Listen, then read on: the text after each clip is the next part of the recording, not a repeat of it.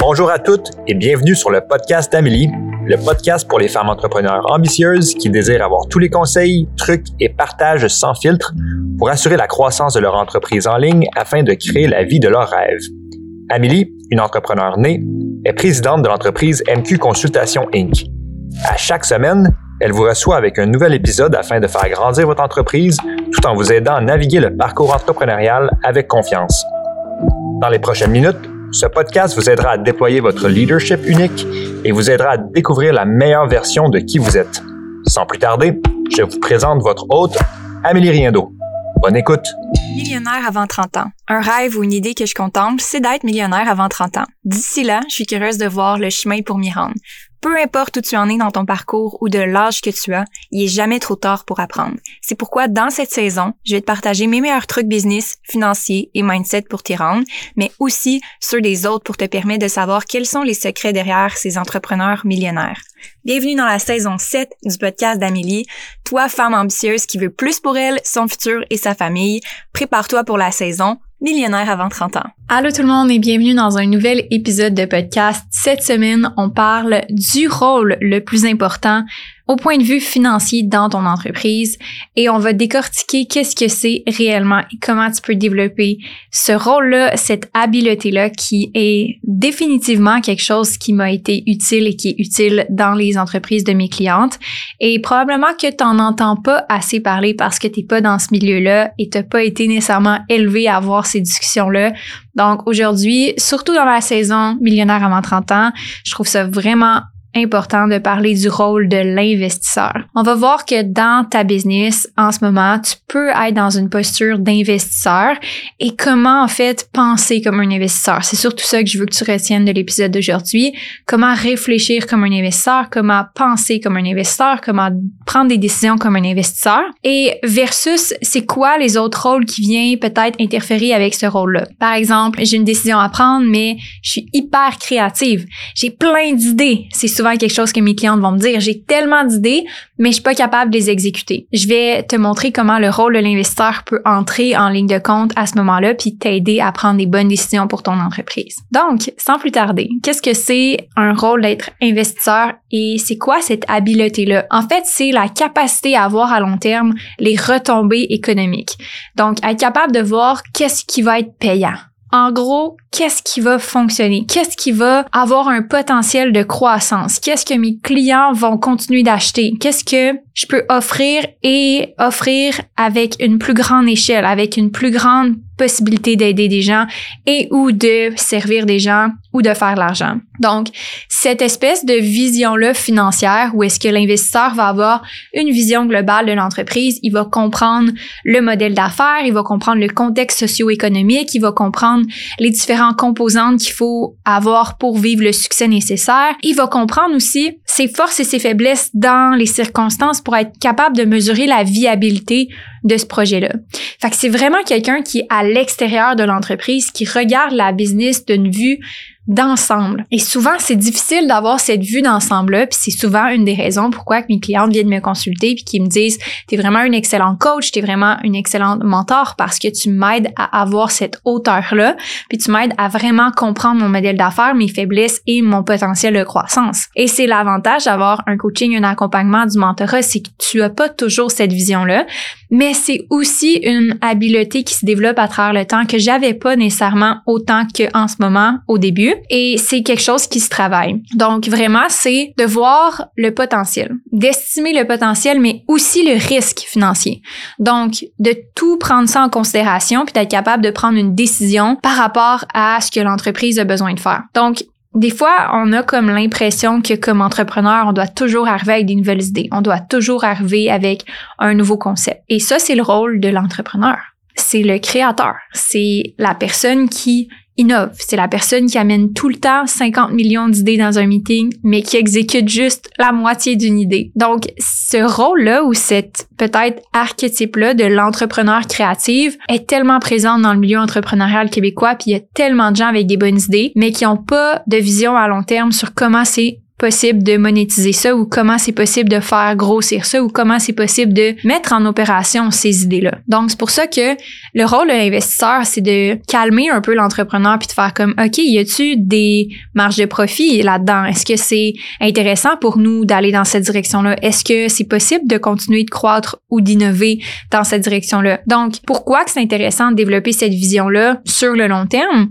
Ben, parce que ton entreprise va être beaucoup plus viable que juste basée sur Donc, ça va être basé sur plus que juste une idée. Ça va être basé sur d'autres éléments importants d'un succès d'entreprise qui est pas juste l'idée. On part d'une idée, on part d'un concept, on part de valeurs ou de choses qu'on veut apporter de différents dans l'entreprise, dans notre milieu. Mais plus loin que ça, ça prend plus que juste une idée, ça prend plus que juste j'ai une passion pour faire quelque chose.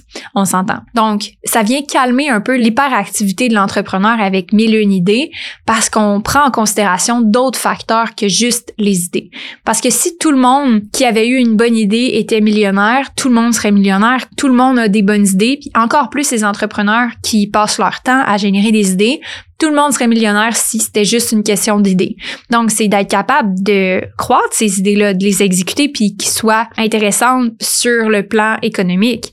Donc, c'est pour ça que je crois énormément à ce rôle d'investisseur-là dans l'entreprise, d'être capable de développer cette prise de recul-là. Maintenant, il y a l'opérateur. Donc, c'est un autre rôle que je parle aussi avec mes clientes, c'est que non seulement tu as les idées, mais il faut que tu, les opères. Puis l'opérateur dans la business, c'est, exemple, toi qui dirige les meetings avec ton équipe ou c'est toi, par exemple, qui fait les bons commandes ou c'est toi, par exemple, qui fait la comptabilité ou qui repasse derrière la comptabilité que ton comptable ou ta peut-être commis comptable a fait. Et c'est toi qui es dans les opérations. Mais à cause que tu le nez là, vu que tu es comme tellement dedans les opérations, tu as souvent un billet qui est technique ou qui est comment on va faire ça. Donc, ce que un bon opérateur va faire, c'est toujours comment on va c'est la bonne question à se poser la plupart du temps parce qu'il faut qu'on exécute les idées. Mais le problème, c'est que quand on est juste dans le comment on va faire ça, on pense pas à la vision à long terme. On pense pas à développer. On pense pas à si tu potentiellement intéressant d'aller dans cette direction-là. Donc, l'opérateur va être dans les opérations, va créer les processus, va créer les outils ou les choses nécessaires pour faire avancer les projets, va organiser les meetings, va s'assurer que tout coule. Mais cette personne-là ou ce rôle-là qu'on a dans notre entreprise nous permet pas d'avoir de la hauteur nous permet juste de comprendre c'est quoi qui se passe dans la business. Maintenant, ce qui se passe dans la business n'indique absolument pas le potentiel de l'entreprise. Ça peut aller super bien dans les opérations, mais pourtant, il n'y a pas de capacité de croissance. Au contraire, ça peut être un désastre dans les opérations et ça va super bien pour la croissance. On continue puis on va engager plein de gens éventuellement pour régler les problèmes à l'interne. Donc, les opérations n'indiquent pas la capacité de croissance. Est-ce que ça l'aide? Oui, c'est sûr que d'avoir des opérations en place qui sont solides vont permettre une croissance qui est plus facile, mais ça va pas indiquer le potentiel de croissance. Donc, c'est vraiment important de comprendre la différence entre ces archétypes-là et ces rôles-là qu'on peut avoir comme entrepreneur dans sa business parce que un des rôles qui va nous donner le plus de hauteur et le plus de vision et le plus de probablement de résultats sur le long terme, c'est cette capacité à se retirer.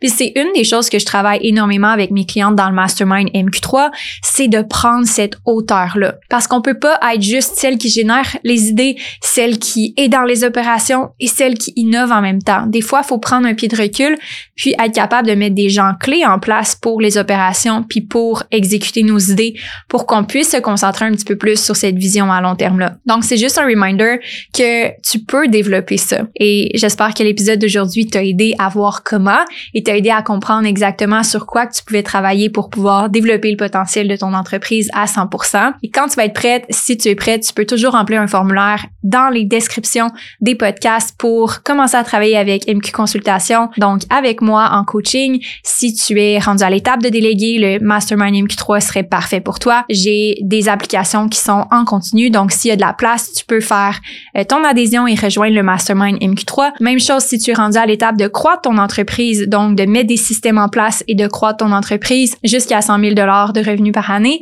le MQ2 serait pour toi. Et si tu souhaites démarrer ton entreprise ou que tu es dans les premières étapes de la croissance de ta business, le MQ1 serait davantage pour toi. Dans tous les cas, tu peux remplir un formulaire et prendre un appel avec nous et on va pouvoir te guider sur la meilleure solution pour toi.